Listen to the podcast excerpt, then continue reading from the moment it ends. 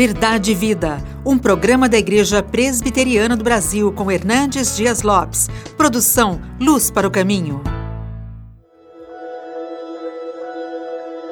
Mas recebereis poder ao descer sobre vós o Espírito Santo, e sereis minhas testemunhas, tanto em Jerusalém, como em toda a Judéia e Samaria, e até aos confins da terra. Nós vamos tratar deste empolgante assunto a igreja precisa de poder. O Senhor Jesus Cristo, depois que ressuscitou dentre os mortos, dando a grande comissão aos seus discípulos, disse lá em Lucas 24, 49: Permanecei na cidade até que do alto sejais revestidos de poder. Deveria ser uma espera obediente, permanecei na cidade. Deveria ser uma espera perseverante, permanecei na cidade até que. Deveria ser uma espera com expectativa de poder, até que do alto sejais revestidos de poder. Esta espera não era apenas uma espera de braços cruzados. Estes discípulos entenderam isso e lá em Atos 1,14 diz que todos perseveraram unânimes em oração. Durante dez dias, até que de repente os céus se fenderam, o Espírito Santo desceu sobre eles e eles todos ficaram cheios do Espírito Santo e começaram a falar as grandezas de Deus. É claro que Jesus retoma este assunto no livro de Atos dos Apóstolos, dizendo para os seus discípulos que eles receberiam a promessa do Pai e eles seriam batizados com o Espírito Santo. E os discípulos então perguntaram: Mas vai ser nesse tempo que o Senhor vai restaurar o reino a Israel? E Jesus Cristo disse: Não vos compete saber nem tempos, nem épocas que o Pai reservou pela sua exclusiva autoridade, mas recebereis poder ao descer sobre vós o Espírito Santo e sereis minhas testemunhas, tanto em Jerusalém como em toda a Judéia e Samaria e até os confins da terra. Eu quero destacar aqui três verdades sublimes. Primeiro, a fonte desse poder. Mas recebereis poder ao descer sobre vós o Espírito Santo. O poder da igreja não é financeiro.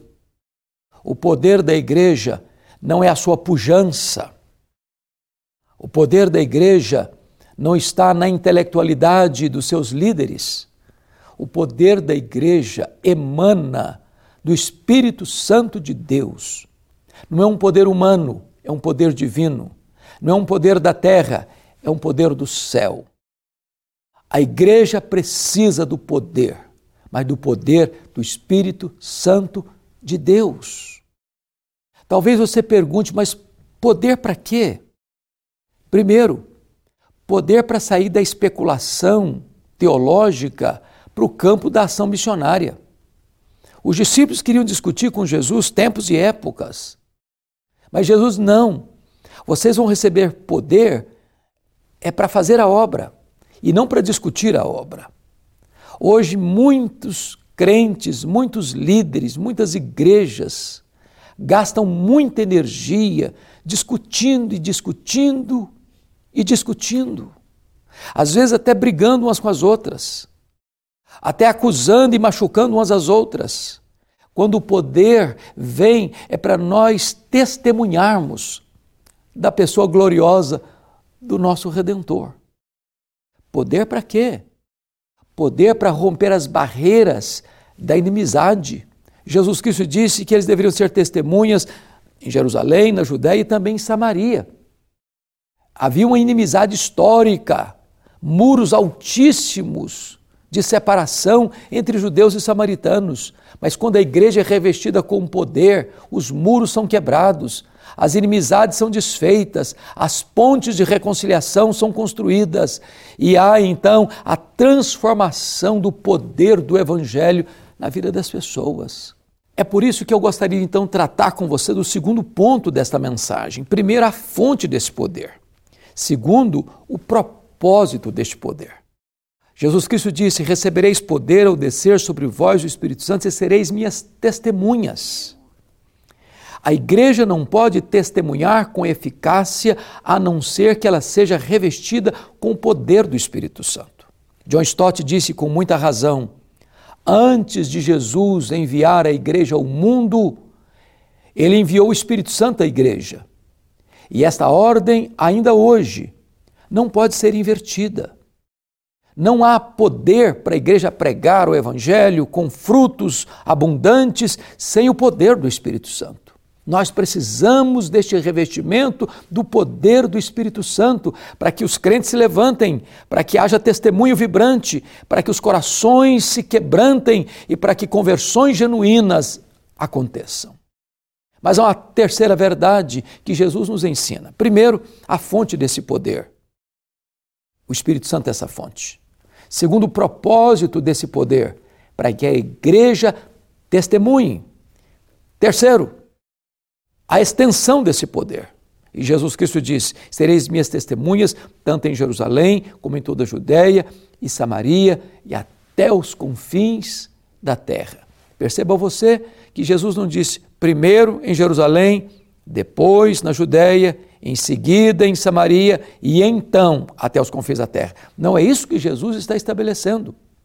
A igreja precisa testemunhar aqui, ali e além fronteiras ao mesmo tempo. A igreja precisa entender que o seu campo é o mundo. A igreja não pode apenas, apenas olhar para ela mesma, apacentar ela mesma, cuidar dela mesma. A igreja que não é missionária vira um campo missionário. Se ela não é uma agência missionária, ela vira um campo missionário. A igreja que não evangeliza precisa ser evangelizada. É por isso que a igreja precisa ser despertada para levantar os seus olhos e ver que os campos já estão brancos para a ceifa. A melhor dieta para uma igreja doente é uma dieta missionária. Uma igreja que está comprometida com a obra missionária aqui, ali e além fronteiras, uma igreja que é oxigenada pelo poder do Espírito Santo. E esta igreja se torna uma igreja viva, dinâmica e operosa.